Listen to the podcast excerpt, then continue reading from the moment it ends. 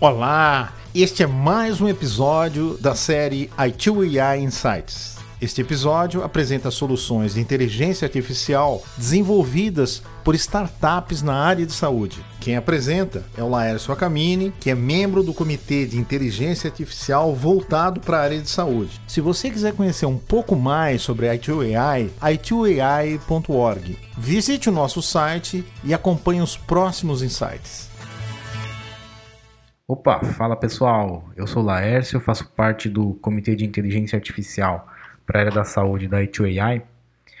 E nesse podcast, a ideia é a gente contribuir para uma aproximação da tecnologia, mais especificamente aí da inteligência artificial, com a área da saúde. A tecnologia é sempre um ótimo caminho para a gente conseguir melhorar, é, baratear, dar agilidade para as coisas, trazer mais controle. É, mas tudo isso é, como sendo uma atividade meio. É, e assim, a ideia é que ela proporcione tudo isso, de preferência sem ser notada, né? E na área da saúde, fazer isso é bastante complexo, né? E por uma série de fatores, é, sejam eles regulatórios, éticos, a comprovação científica né, tão exigida nessa área. E a área em si é muito complexa, né? Enfim. Uh, o fato é que já tem muita gente aí fazendo bastante coisa interessante é, e a ideia é a gente trazer aqui algumas delas para vocês conhecerem. Uh, nesse primeiro episódio, a gente falou com quatro startups que, né, que fazem uso aí de inteligência artificial e outras tecnologias é, próximas, como IoT, realidade virtual. É, e elas usam essas tecnologias de uma forma coerente, né? Vamos lá, vamos começar aqui. A ordem entre as startups não importa muito, porque todas elas são interessantes. Vamos começar aqui com a SleepUp. O que a SleepUp se propõe a fazer, né? Eles propõem é ajudar quem tem problemas com sono. E assim, o que é considerado um problema com sono? É quando você demora mais de 30 minutos para pegar no sono, ou acorda no meio da noite, ou não consegue ter uma quantidade saudável de sono que é de 7 a 9 horas por dia. Ó, bastante, né? Quando eu ouvi isso da Renata, que é CEO da Sleepup, me deu até um alívio. Achei que só eu que precisasse disso tudo. A ideia da Sleepup é não usar medicação. É uma terapia mesmo, né? Que vai trabalhar tanto o comportamental quanto o cognitivo. No comportamental são mais os hábitos, né? Então, técnicas de relaxamento, exercício, alimentação. Então, eles vão dando dicas, né? Para que você mude, né? Você consiga mexer nesse seu comportamental. O cognitivo é aquela paranoia né, que algumas pessoas têm, que quando vão dormir, deitam na cama lá e já começam a pensar, né? Eu não vou conseguir dormir, eu não vou conseguir dormir, e a insônia tá chegando. E aí realmente a pessoa entra num estado mental lá de paranoia que realmente é impossível de dormir. E como é que a SleepUp te ajuda? Ela tem um atendimento virtual, né, uma terapia virtual, uma plataforma de telemedicina e o B2B, que eu vou explicar um pouquinho mais tarde o que, que é. Uh, vamos explicar como é que isso funciona. Né? No site da SleepUp tem um atendimento virtual que te ajuda no diagnóstico. Então você entra lá no site, né, é um chat, você vai interagindo, vai respondendo o um questionário e no final, comigo pelo menos foi assim, entra uma pessoa real, uma psicóloga, e já emendou o atendimento, né? A gente conversou bastante, fizemos lá praticamente uma consulta online. E olha assim que era mais de 11 horas da noite, a hora que eu entrei. E a gente conversou bastante, a partir daí é gerado um diagnóstico. Aí assim, no meu caso, é, eu descobri que eu durmo que nem uma pedra, sou vespertino, né? Meu ritmo biológico funciona melhor no período da tarde para a noite.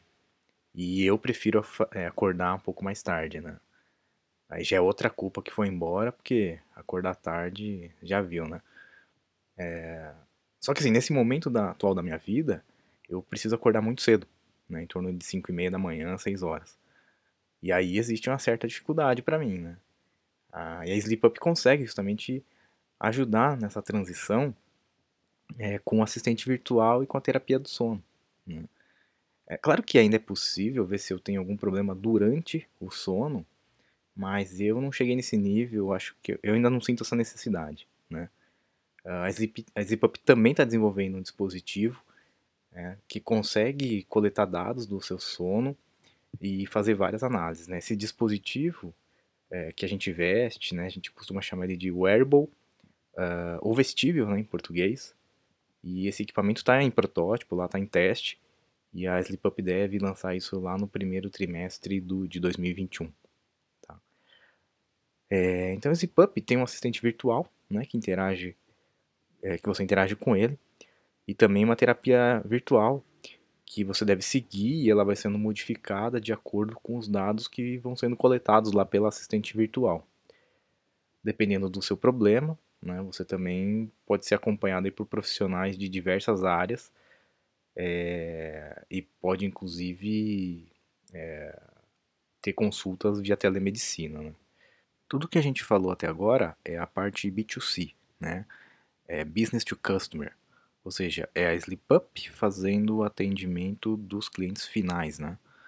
Existe um segundo modelo de negócio que eles também estão desenvolvendo, que é a plataforma B2B. Ou seja, você profissional da área da saúde, né, que cuida também do sono, pode se cadastrar lá no site da SleepUp e se habilitar para fazer os atendimentos aos clientes da plataforma. Uh, um dos pontos que a gente comentou né, lá no, início é, era o custo, né? A tecnologia realmente vem para reduzir custo.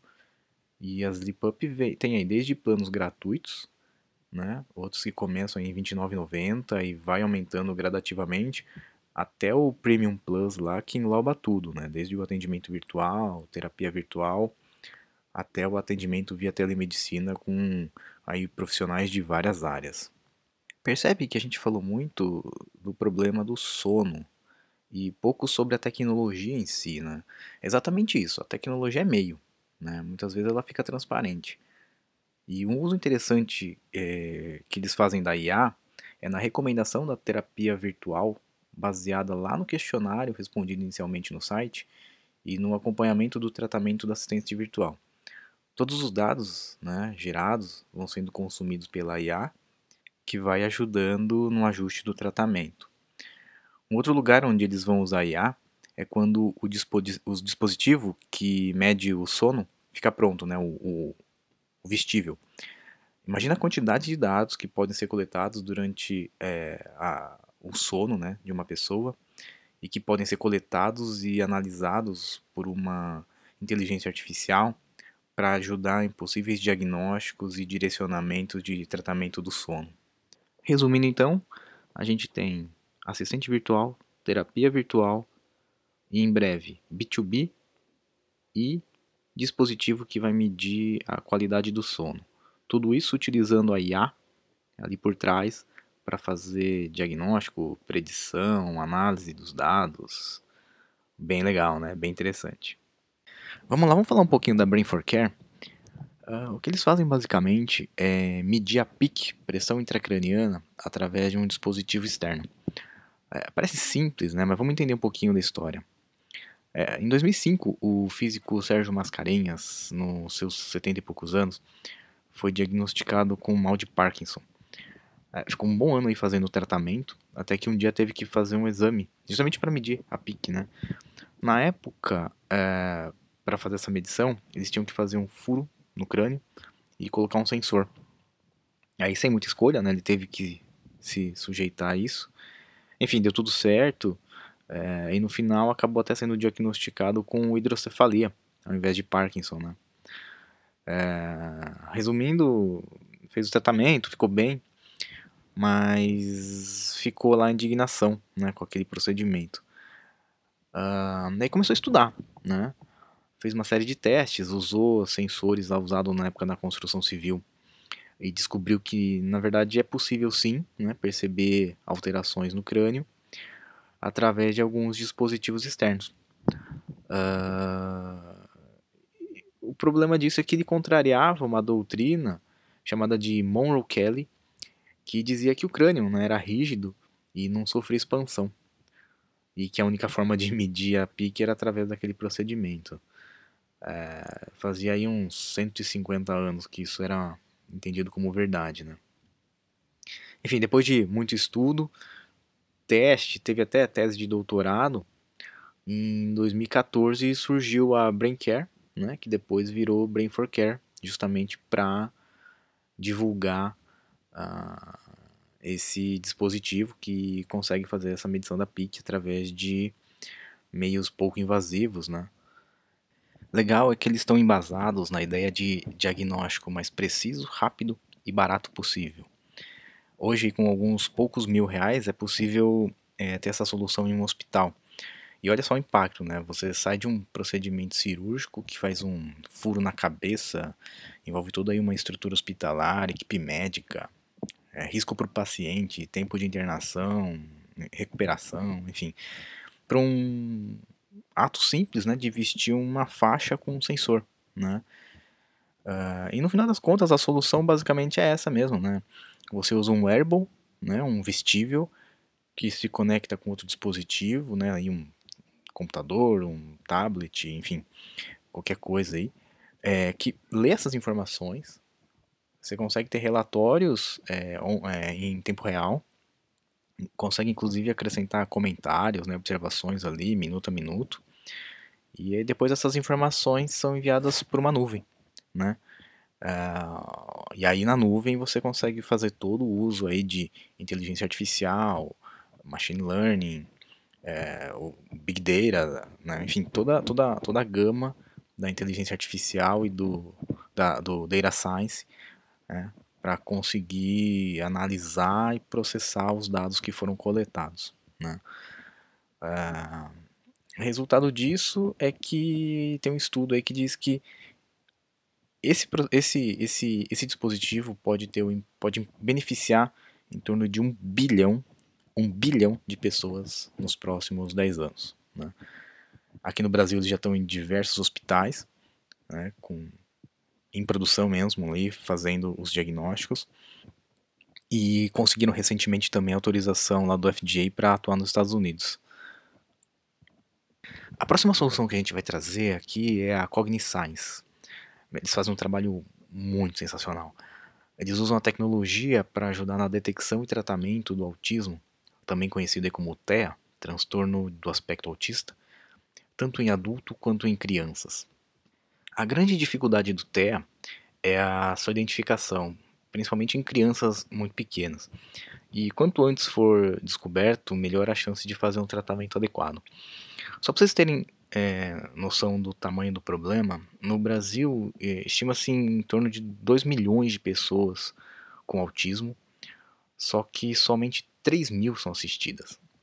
E diagnosticar cedo e fazer o tratamento adequado pode significar uma melhoria significativa na qualidade de vida de todos os envolvidos, né? inclusive o ingresso do autista no mercado de trabalho. E a solução da Cogniscience é facilitar e tornar mais precisa a identificação do autismo, porque do jeito que é feito hoje, depende muito da expertise dos profissionais no momento do diagnóstico. Além disso, todo o tratamento é, conduzido na plataforma é, é parametrizado para conseguir medir os resultados.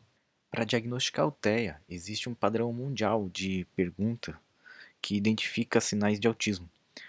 A Cogniscience transformou essas perguntas em um chatbot inteligente chamado Vera, acrônimo para Virtual Empathic Robot Assistant.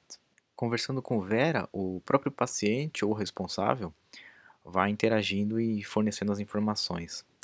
E no final, elas são comparadas todas com uma base de dados.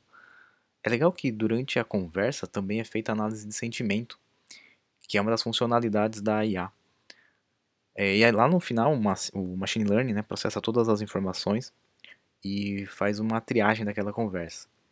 Se sair o resultado amarelo ou vermelho, é possível que a pessoa seja portador do TEA. A gente comentou que o quanto antes o diagnóstico for feito, melhor uh, por conta do início do tratamento.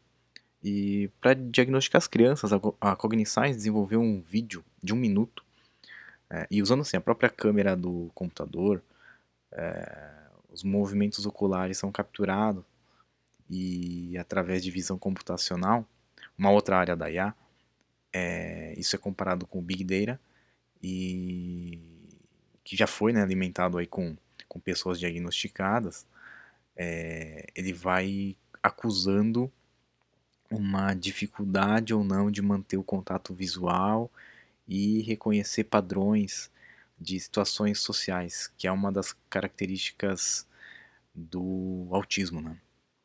Uma ressalva que eles fazem é que eles nunca vão cravar né, se o paciente é ou não autista.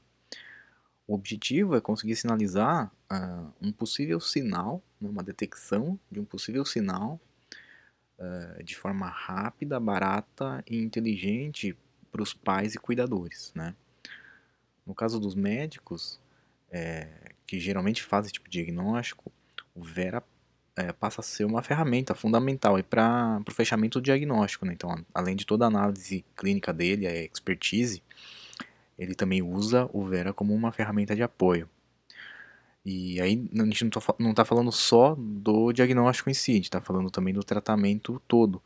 Porque durante o tratamento ele vai fazendo né, toda a captação dos sinais e você consegue ir mensurando os resultados e direcionando o tratamento. Percebe que com a Cogniscience, o diagnóstico do TEA passa de um modelo é, reativo para um modelo mais preditivo.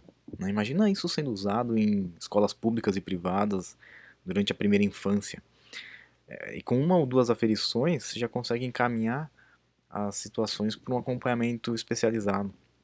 Você pensar em termos de governo também, isso tem um impacto enorme, porque tem as medidas né, assistenciais nesses casos. Então, fechando aqui, ó, na Cogniscience a gente falou sobre chatbot inteligente, machine learning, big data, visão computacional, análise de sentimento. É, eles fazem uso massivo mesmo da IA. E, de novo, né, uma solução que é totalmente transparente para o usuário final. Existem algumas tecnologias que não fazem parte da área da computação, que estuda a IA, mas acabam interagindo muito bem com ela, né, servindo como uma grande geradora de dados para alimentar as bases de dados da IA. Para quem não sabe, os sistemas baseados em IA precisam de muitos dados, é, tanto para teste quanto para treinamento, e essa quantidade qualidade ajuda a ditar o nível de inteligência do modelo. É, os IoTs, né, e aqui eu estou considerando os vestíveis, né, os wearables, é, como sendo um tipo de IoT, é, como foram citados aí no caso da SleepUp e, e Brain for Care, é, são um exemplo disso, né? A gente consegue capturar e gerar uma quantidade muito grande de dados que podem ser processados aí no, em tempo real ou num segundo momento. Uh, outra tecnologia que também pode fazer isso é a realidade virtual. Principalmente no caso aqui da MedRoom, né, que é a próxima solução que a gente vai comentar. É, a MedRoom eles atuam no campo de treinamento para a área da saúde, né? Eles já estão em 20 instituições aqui no país, seis no México e duas no Paraguai. É, o que, que, eles fizeram? É, eles criaram todo um lab de anatomia em realidade virtual. É, eles virtualizaram dois corpos humanos, né, um masculino e um feminino. E quando você veste um óculos que está ligado lá no, no sistema deles, é possível interagir com os corpos, é, tirar camada, é, por exemplo, sem olhar só o sistema vascular, só os músculos, girar, é, né, olhar de vários ângulos, dar zoom, manipular somente um único órgão. Assim, para quem está no início né, dos estudos é, de anatomia, isso é né, traz o, o estudo mesmo para um outro nível. Né? Além desse lab, eles também têm uma plataforma online, né, que permite que o professor faça todo o seu planejamento das aulas. É, eles têm também uma plataforma EAD, né, que em tempo de pandemia é, é muito útil. EAD, para quem não sabe, é o ensino à distância. Então a MedRoom usa basicamente a realidade virtual. Né? Eles têm outras linhas de desenvolvimento de produtos que usam a IA, e alguns pontos que foram citados na conversa que eu tive com o Vinícius Guzmão, que é o CEO da MedRoom, é de capturar os dados de desempenho dos alunos na forma da forma que eles interagem assim com os modelos virtuais, né? Uh, então isso tem uma aplicação bem interessante aí na, na IA. A gente falou também de um modelo com realidade mista, né, que mistura a realidade virtual, né, através do óculos, que você veste o óculos e, e ele cria toda aquela ambientação e tal, e também o boneco físico. Assim, quando, e quando, assim, quando o aluno olha para o boneco, o sistema consegue virtualizar uma pessoa. E aí é possível simular várias situações, né, onde o aluno precisa identificar o que está acontecendo e atuar. Tipo assim, uma pessoa correndo, né, se exercitando, é, começa a passar mal e cai. Aí o professor consegue é, observar como é que o aluno atua mesmo, né, o passo a passo que ele faz. E quando a conversa chega nesse ponto, a gente já começa a viajar, né? E assim, literalmente viajar. Teve uma hora que a gente conversando, acabamos chegando em Marte. Aterrizamos lá em Marte e um dos tripulantes passeando acaba quebrando a perna. E aí, putz, precisa ser operado. Né? Que, que, o que fazer agora? Uma das soluções é passa pela criação né, de um modelo 3D para analisar o problema. É um robô que tenha condições de fazer os procedimentos, que tenha uma IA com base histórica em cirurgias, é, tomada de decisão para fazer algo e tal. Claro que aí entre outras questões, né, como responsabilidade, regulação, enfim.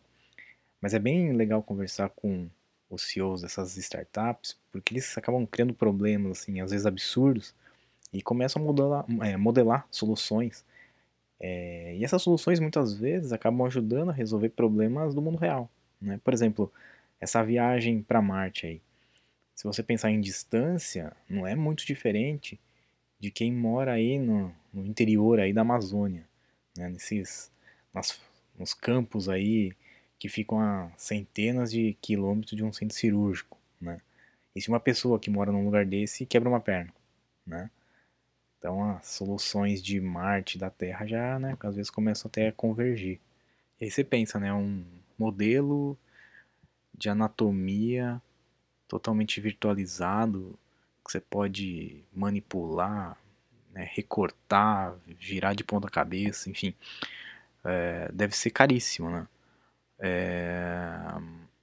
Cara, depende do ponto de vista. A gente está falando aqui de instituições de ensino, né, para a área da saúde. Eles já têm um, um background aí de, de, de equipamentos né, necessários que são caros. Né? Aprender medicina é muito caro. É, um conjunto aí computador mais óculos para girar, para rodar esse sistema, é, 2 mil dólares sem, sem, sem a parte de imposto, né? É, e lembrando ainda que um conjunto desse não é um por aluno, né? Eles compartilham. Então, assim, acho que é, é totalmente acessível, né? E, que traz um ganho absurdo. Né? Então, acho que a tendência da tecnologia é justamente essa. A tecnologia vem realmente para dar mais qualidade, para dar mais é, desempenho e baratear. Né? Tecnologia efetivamente consegue baratear muito dos processos que a gente faz aí atualmente. Então é isso, pessoal. Vocês viram que se a gente não cita onde é utilizado a IA em cada uma dessas startups, é bem possível que a gente nem soubesse o que estava por trás dessas soluções. Isso acontece quando a tecnologia é bem empregada. Ela deve ser utilizada aí como atividade meio, né? ela barateia, traz qualidade, agilidade, controle, confiança. É, pessoal, a gente tem que ficar antenado aí com o que está acontecendo ao redor e trazer o mais rápido possível para dentro de casa. Então a gente falou da Sleep Up, Brain for Care, Cogniscience e MedRoom. A gente está em contato com outras startups para trazer mais soluções inovadoras usando inteligência artificial. A gente também está preparando um outro podcast falando sobre conceitos da IA para fazer aí um nivelamento de conhecimento. Beleza? Espero que tenham gostado, espero que tenha sido útil. Eu sou Laércio, direto do Comitê de Inteligência Artificial da I2AI. grande abraço, coragem galera.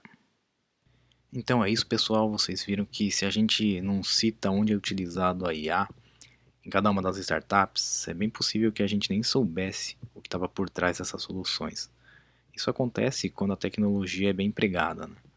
Então ela deve ser usada como uma atividade meio, barateia, traz qualidade, agilidade, controle, confiança.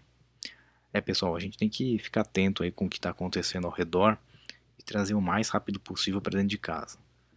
vamos utilizar, vamos desenvolver e vamos ousar.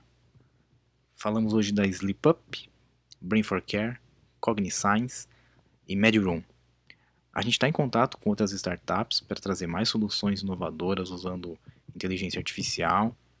A gente também está preparando um outro podcast falando sobre conceitos da IA para fazer um nivelamento de conhecimento. Beleza? Espero que tenham gostado. Espero que tenha sido útil. Eu sou Laércio, direto do Comitê de Inteligência Artificial da 2AI. Um grande abraço. Coragem, galera.